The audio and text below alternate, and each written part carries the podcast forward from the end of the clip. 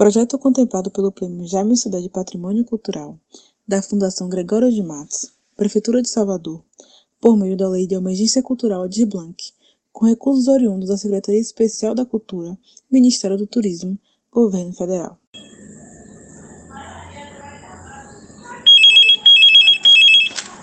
Alô, quem é? Olá! Seja muito bem-vinda! Seja muito bem-vindo! Você acaba de chegar ao destino final do CEP Santo, podcast predial que mapeou edifícios no centro da capital baiana, que carregam em seus nomes a cultura religiosa de matriz afro. Nós trafegamos pelos edifícios Orixai Center, Oiá, Oxóssi, Ossan, Ogum Onirê, Oxalufã e Oxumaré. Sete episódios, sete entornos, sete prédios. Neste episódio, os síndicos do CEP Santo. Compilamos os depoimentos dos executores deste projeto, que se iniciou em janeiro deste 2021 e envolveu até aqui a geração de conteúdos multimídias em nossos endereços virtuais, que você encontra acessando as plataformas Instagram, Spotify e YouTube. Busque por CEP Santo. Vamos nessa?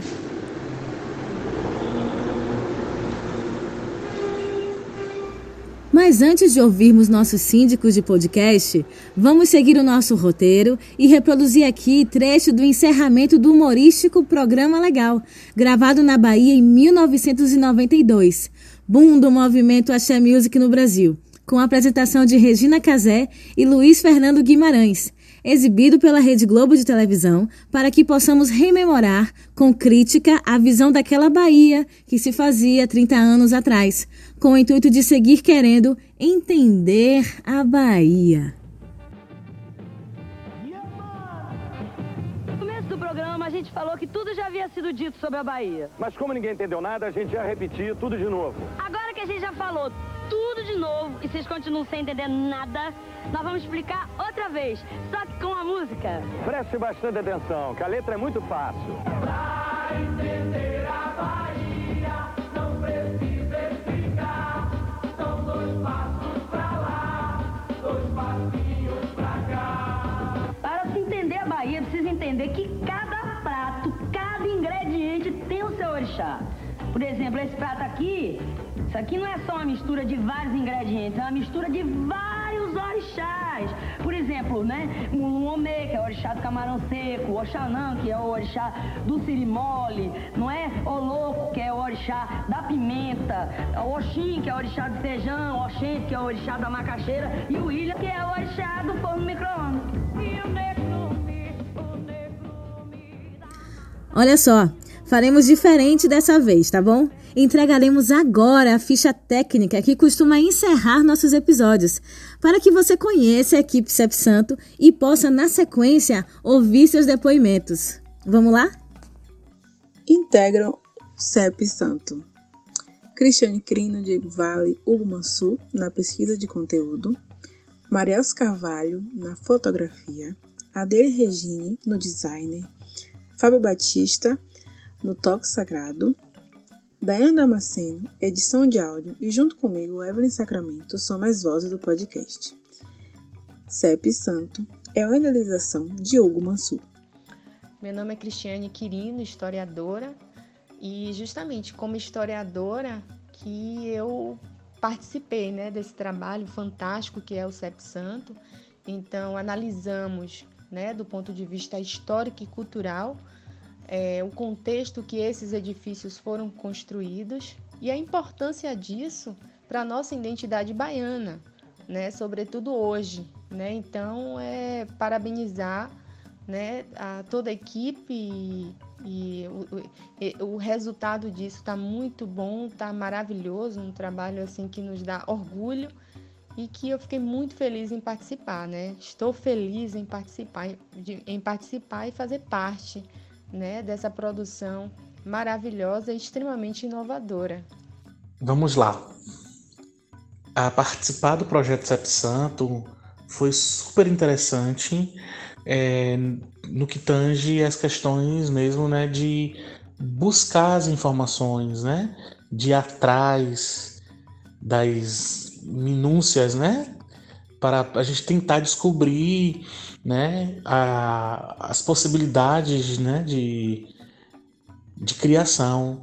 Então, por exemplo, quando eu consegui contactar né, o, o fundador da, da construtora, né, o senhor Luiz, então para mim foi muito feliz, né?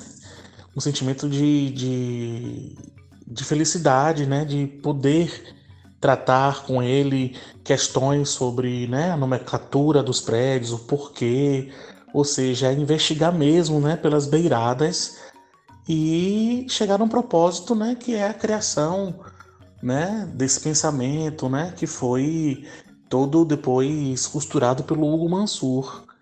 Então eu fiquei bastante feliz né, por essa participação, de poder contribuir e ir atrás dessas pequenas histórias, né? Porque são nessas histórias que a gente consegue compreender as outras grandes histórias, né? Quando a gente foi no, no prédio do Orixás Center, a, a é conversar com as pessoas, conversar com o porteiro, conversar com, com as senhoras que desciam e subiam, né? As moradoras mais antigas e poder, né? Ouvir essas histórias, né? É para mim de, de importância ímpar, porque são nessas pequenas histórias que a gente encontra mesmo, né? O real sentido, né? E para mim foi muito legal ter participado, né? De ter contribuído, de refletir sobre, né? É, toda essa parte cartográfica, né? Da cidade de Salvador, principalmente do centro antigo da cidade, que é um local que eu frequento bastante, gosto de frequentar, né? E poder pensar essa construção, né, da cidade e da identidade cultural, né? A partir da, das edificações. Então, pensar nisso e refletir sobre essas questões foi muito interessante, né? Então, tenho mesmo é que agradecer. Olá, sou Hugo Mansur, idealizador do projeto CEP Santo e com alegria pude compartilhar sua execução com competentes colegas pesquisadores, cada um em suas áreas e competências, agregando seu, seus repertórios e olhares também sobre a vida na cidade de Salvador, como moradores, transeuntes, gente nascida e criada aqui.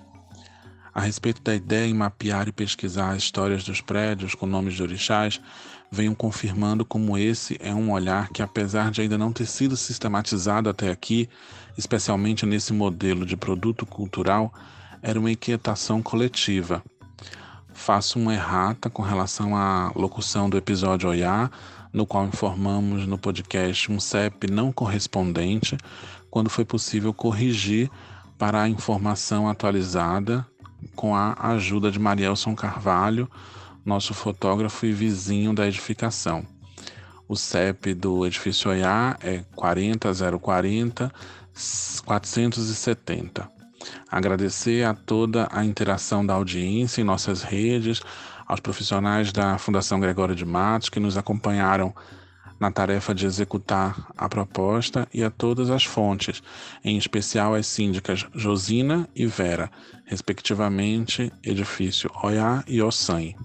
Agradecer ainda a Doris Pinheiros, voz do podcast Curta de Casa, Yuri Silva, do portal MP4, M4P, a Aldeia Nagô e João Lucas Dantas, do Jornal à Tarde. Obrigado a todos. Olá, tudo bem? Eu sou Marielson Carvalho, professor doutor de Literatura e Cultura Afro-Brasileiras, Africanas e Baianas na UNEB, além de escritor e fotógrafo. Para mim foi uma experiência muito, mas muito importante na minha pesquisa visual como fotógrafo sobre o Centro Antigo de Salvador, especialmente quando se fala de patrimônio artístico cultural. E eu que já tinha um olhar mais focado para uma arquitetura colonial ou moderna, tive que fazer um mapeamento também deste olhar para uma arquitetura contemporânea nos prédios selecionados. Foi incrível porque eu tive que elaborar, inclusive, uma paleta de cores é, para o registro desses prédios. que tem uma tonalidade diferente e eu tive que até inclusive ir em vários momentos do dia para registrar sombra, sol e destacar a real tonalidade ou a real textura das suas fachadas. Muito interessante como este projeto amplia uh, o nosso olhar para a história né, de Salvador a partir justamente dessa referência arquitetônica. Parabéns a toda a equipe. Olá, eu sou Adriele Regine, uma das cofundadoras do projeto Lendo Mulheres Negras, designer do CEP Santo. E é com muita alegria e honra que eu digo isso, né? CEP Santo é um projeto que nasceu em 2016, mas só agora a gente consegue realizar ele com toda a pompa e circunstância que ele merece. CEP Santo foi meu presente para esse ano de 2021, né? E eu fico muito grata por ter descoberto e realizado é, a construção dessas imagens a partir desses prédios, né? Prédios que a gente passa tantas vezes pelo, pela rua e não consegue observar, entender, prestar atenção nessa dimensão, nesse nome e como tudo isso se caracteriza por um lugar muito especial nosso, né? Nosso, eu digo, de soteropolitano mesmo, de pensar como esses nomes, nomes de orixás, como essas entidades caminham entre a gente pela cidade. Então isso é muito emocionante, muito, fico muito feliz e lisonjeada de ter sido escolhida para poder contar essa história através das imagens, né, através das redes e possibilitar que tudo isso funcione de forma que as pessoas consigam se reconhecer também. Então eu acho que Sep Santo para mim foi mais um aprendizado de reconhecimento de mim na cidade, né? Nesse espaço que é tão, tão próprio e tão nosso. Vida longa, Cep Santo, e que vem a segunda temporada por aí. Oi, eu sou Fábio Batista, pesquisador e organ suspenso do Ileia Shell Malbirim. Foi uma grande satisfação assinar a gravação dos toques sagrados do Cep Santo. Primeiro, pela possibilidade de divulgação da música das religiões de matriz africana, tão fundamental para a formação da música brasileira. E segundo, porque esse projeto veio em um momento tão oportuno em que a pesquisa dos ritmos mais adequados para cada divindade e para cada orixá que deu nome aos edifícios já vinha sendo realizada e o projeto, de certa forma, acabou acelerando essa pesquisa. Alguns aspectos foram bastante curiosos dessa gravação.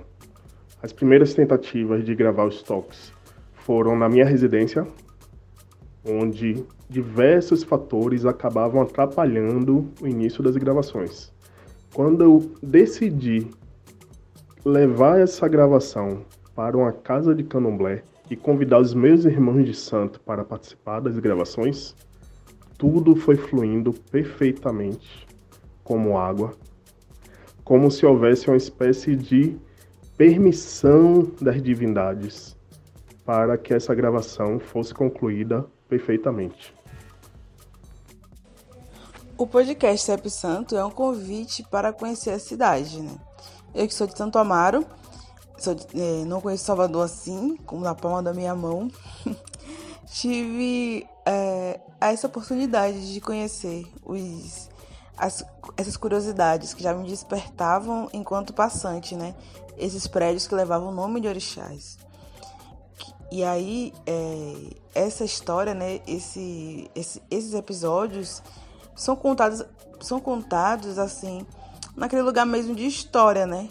De, de, de forma poética, de um caminhar que é que muito sensível de quem gosta da cidade, de quem respeita a cidade, respeita sua história. Isso é algo bem muito bonito, né? Muito, foi algo muito acertado assim no podcast. E para mim é um documento, né, para documentar essa cidade que, que que muda a cada dia, que ganha novos contornos a cada dia. Que ganha novos contornos a cada dia, né? E principalmente o centro que vai mudando, mudando sempre, que vai mudando a, a partir dessas dessa especulação imobiliária, mudando por causa do capitalismo. Então, convite mesmo a quem gosta da cidade, a quem gosta de sua história, é, conhecer esse espaço, conhecer esse lugar. Para mim, o podcast tem esse lugar assim muito vem de um lugar muito afetivo dos realizadores, né? E também vai para esse lugar afetivo também de quem vai ouvir, de quem gosta da cidade, que vai conhecer. Para mim, Dayana Damasceno, locutora deste podcast e editora de som, o Cepção tem um projeto maravilhoso e necessário porque nos convida a sair de casa e olhar para lugares que sempre passamos e nunca prestamos atenção em Salvador. Ouvir o podcast e ver as imagens dos prédios agora é uma forma de treinar e aprimorar nosso olhar para quando a rua voltar a ser ocupada por todos com segurança. Como locutora, eu gostaria de revelar um segredo. Eu me emocionei muito na gravação de todos os episódios. E isso foi um desafio bom, né? Me expressar com a emoção e nitidez que envolviam as histórias de cada prédio. Já na edição de som, eu senti uma enorme satisfação em ouvir trechos tão ricos e raros que nos contam sobre a nossa negritude. As histórias de cada prédio contam apenas uma parte da sua construção e nos falam um pouco sobre a entidade representada. O fato é que, entre ladeiras, transversais, encruzilhadas e avenidas, sem dúvida nenhuma, essas histórias falam do nosso lugar. Esse áudio foi enviado por um dos nossos ouvintes para a equipe CEP Santo. Com vocês, George Washington. Acabei de ouvir, aí eu fui viajando, né? Primeiro as características do meu santo, onde eu me senti totalmente contemplado, né? E depois essa viagem por Salvador, essa viagem, né? Eu, e aí é, é, é a gente passa batido às vezes, não presta atenção a essas coisas. Eu sou um pouco atento a essa coisa, e aí foi engraçado que eu fui ouvindo e falando assim: quando eu terminar de ouvir, eu vou mandar para Hugo Mansur, porque eu sei da pesquisa dele, eu sei do. do, do, do né? É, foi ele a primeira pessoa a me chamar atenção para esses nomes de edifícios, né? E aí quando termina, que vem a, a, a ficha técnica, aí eu falei: porra, velho, eu vou até mandar uma mensagem para ele agora. Parabéns, Dai, parabéns. Gostei da sua locução, tá segura, tá mandando muito bem. A edição também, parabéns. Parabéns a toda a equipe, viu? Diga que isso aí é uma viagem gostosa, eu vou compartilhar aqui com o povo. Parabéns, parabéns. A repressão àqueles que não sabem conviver tem como marco legislativo a Lei 7.716 de 1989, a Lei CAO, produto do eminente baiano, jornalista, parlamentar e advogado Carlos Alberto dos Santos, o CAO. No artigo 20 desta lei, assim define a intolerância religiosa. É um termo que descreve a atitude mental caracterizada pela falta de habilidade ou vontade em reconhecer e respeitar as diferenças ou crenças religiosas de terceiros poderá ter origem nas próprias crenças religiosas de alguém ou ser motivada pela intolerância contra as crenças e práticas religiosas de outrem. Em Salvador, existe uma mobilização vigilante e constante contra esta prática por parte de uma maioria de pessoas comprometidas com a liberdade religiosa, incluindo os fiéis do candomblé. Trecho do manifesto Je suis candomblé, publicado em 9 de novembro de 2011 na coluna de opinião Dia Tarde e escrito pelo professor e religioso do candomblé Jaime Sodré, a quem esse podcast é dedicado. Este episódio reproduziu a cena final do televisivo Programa Legal, que pode ser assistido na íntegra pelo YouTube. Leu trecho de artigo de opinião do escritor Jaime Sodré, cujo título, Je suis candomblé, refletia na Bahia o atentado à revista satírica francesa Charlie Hebdo, que gerou um movimento com popularidade mundial. Expressão traduzida em Eu sou Charlie. Para Jaime, eu sou candomblé. Pois é, meu povo, essa temporada chegou ao fim. Foi maravilhoso contar com você nessa jornada. Então cole com a gente e siga a Cep Santa em seus perfis no Spotify, Instagram e YouTube. Lá encontrarão conteúdos complementares, galerias de fotografias e textos descritivos, prédio a prédio. Até nosso próximo destino. Nosso muito obrigada.